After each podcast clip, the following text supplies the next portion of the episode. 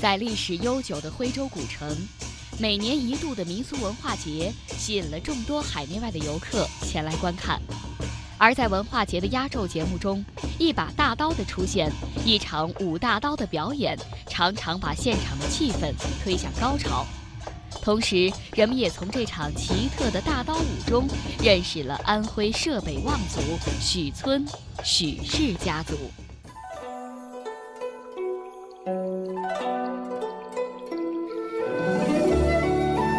许村地处安徽省歙县西北部，作为徽州古村落之一，它已经有一千五百年的历史了。据村里人介绍，许村的大刀就存放在位于村东部的大邦博地中。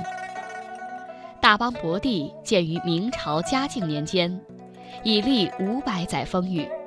是许氏家族现存的两座宗祠之一。这座古老的祠堂看上去似乎与别的祠堂没什么两样，但它却有一个十分有趣的别称——官厅。至于为什么叫官厅，我们跟随许村历史研究顾问潘强进入祠堂内部。去一探究竟。这个，因为它是当年是仿照我们知府衙门结构做的，所以它这个下面这块就相当于我们现在的旁听席啊。再走到这个上面上来呢，这里就是两边是站着衙役，啊，在这个中间呢就跪着被审的犯人。所以过去这个官员呢就沿着这个台阶上来啊，这个官员就站在这里。哦，这个知府呢就高高在上，坐在这个位置上，有一个案桌，他就坐在这里面审，就相当于现在的讲的，就做官人高高在上，就这个道理。知府衙门是古代知府审理案件的地方，而宗族祠堂是家族的神圣殿堂，是家族的根脉所在。这两者怎么会结合在一起呢？这座古祠堂究竟为谁而建？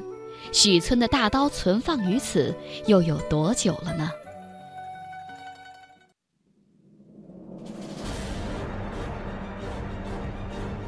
唐天宝十四年，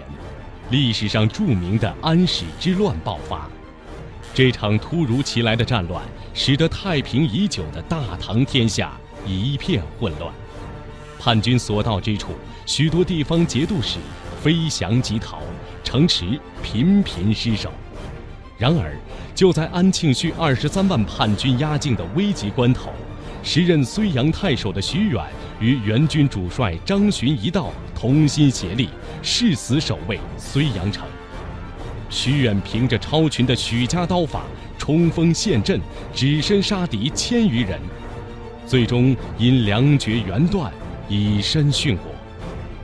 徐远、张巡的忠烈之举深受后人称颂，从唐朝到清朝，先后得到了二十三位皇帝的褒封。许多地方百姓为了纪念这两位忠义之士，纷纷修建双忠圣庙，奉他们为保护一方平安的地方神，香火绵延千年。徽文化学者朱玲。这个张巡和徐远吧，祭拜他们的这个庙宇和殿堂非常的多，啊，据说海内外祭拜双宗的这个庙宇殿堂有一百多座，啊，光是泉州呢就有二十多座，啊，那很多地方都是隔一年或者是两年都会举行一个公祭，就是大家的一个祭拜活动。那么，嗯嗯，此外就是平时吧，那老百姓自己去烧香去祭拜的，那就更多了。它之所以有这样的影响，它也跟中国的民间宗教特点有关系。因为中国民间的宗教吧，它的神的一个体系是开放型的，也就是说，老百姓心目中品德非常高尚的人，死了以后都可以成神。尽管有徐远、张巡这样的忠义之士，但是盛极一时的大唐王朝仍然免不了灭亡的命运。历史转而到了政权频繁更迭、战火乍熄又燃的五代十国时期。当时，徐远之孙南唐户部尚书许茹为了躲避战乱，替子孙寻找一块安身立命之所，便告别了哀鸿遍野的河南许州。翻山越岭，一路南下。当他到达黄山南麓若岭关的关口时，见此地葱翠的青山环绕着千顷良田，婆娑丛林掩映着屋舍人家，许如欣喜不已，便在这里结社安家。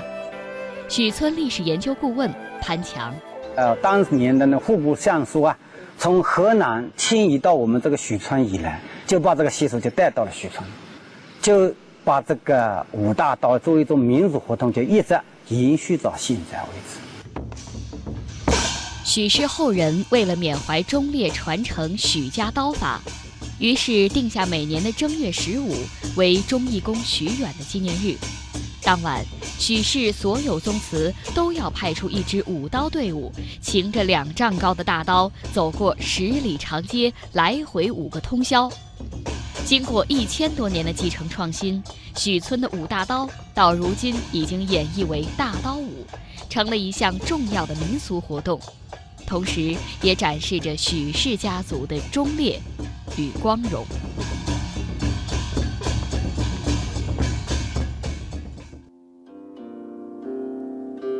如同徽州大地上其他南迁家族一样，许氏家族从一个中原氏族发展成为浙北望族，也经历了艰辛的发展历程。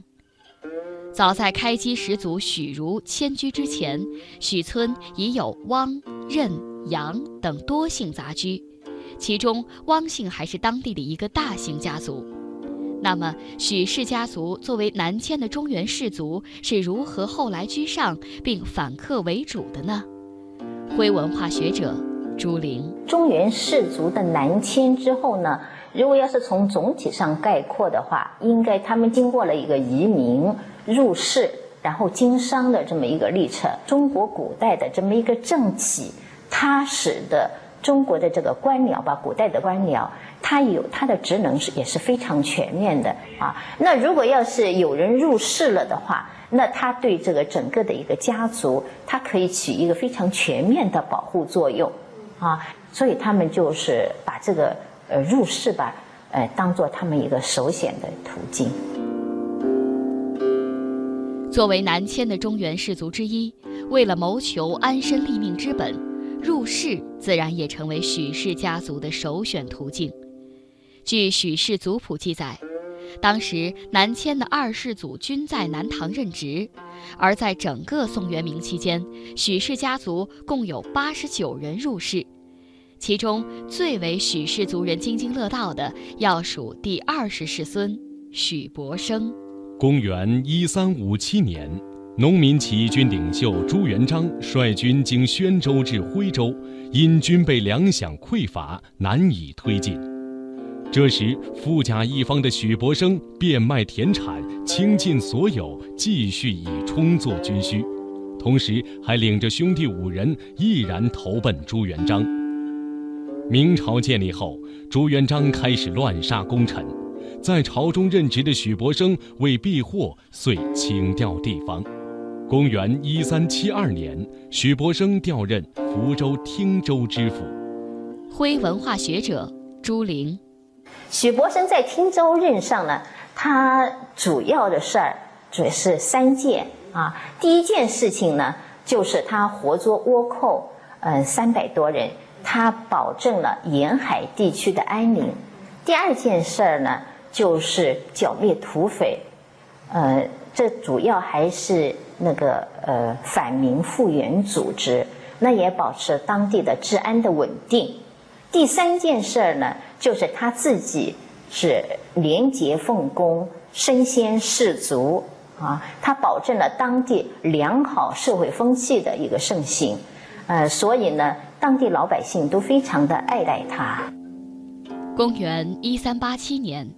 许伯生病故于福州汀州住所，享年五十三岁。灵柩运往徽州时，百姓夹道数里，直出汀州地界。许氏族人日夜筹资，在入徽州地界起至许村村头赶建的五十三座墓道石方。不久之后，朝廷下旨于徽州许村修建了许氏家族第一座牌坊——五马石方，以经表许伯生的开国之功和治理汀州府的政绩。徽文化学者朱玲，关于五马十方的含义呢，人们有两种说法。一种说法呢，就是说许伯生他五个兄弟啊，都是对朝廷有功，所以呢，这个十方被称为五马十方。啊，那另外一个说法呢，就是呃，只有皇帝能够乘坐八匹马驾驶的车。而他呢，这个许伯生，他只能嗯乘坐五马五匹马驾驶的车，所以这个方呢就称为五马十方。那照我想，可能前面的一个说法，呃，更为可信，因为过去吧，人们都说为皇朝廷立下汗马功劳，啊，这可能就是他们借此也表现对国家和对朝廷的一个忠心吧。公元一五二二年，许氏后裔为了纪念先贤许伯生，便仿照福建汀州的知府衙门，把宗族祠堂改建如一座官厅号“敦本堂”。祠堂内本有一副楹联，称：“堂构喜重新，艺伎北归来，济济一堂香盛典。贤良怀旧泽，养汀州政绩，煌煌百世。”祝英生。如今楹联已不复存在，但是许伯生为官清廉的作风却影响了徽州和汀州的两地人们。如果说许伯生等人入仕做官，使得许氏家族建立了深厚的根基，成为当地的一大望族，那么活跃于明清舞台的许氏徽商，则使得许氏家族进入鼎盛的发展时期。明代中叶，迫于地狭人稠的压力，受到经商业贾的影响，许氏子弟纷纷加入徽州商人的行列。徽商以盐业、典当、茶叶、木材等为主要经营行业，以长江中下游为主要活动区域，称雄中国商界达三百年之久。而当时的许村是歙县经德、太平三县交界的枢纽地段。优越的地理位置给许氏家族充分的发展空间。徽文化学者朱玲，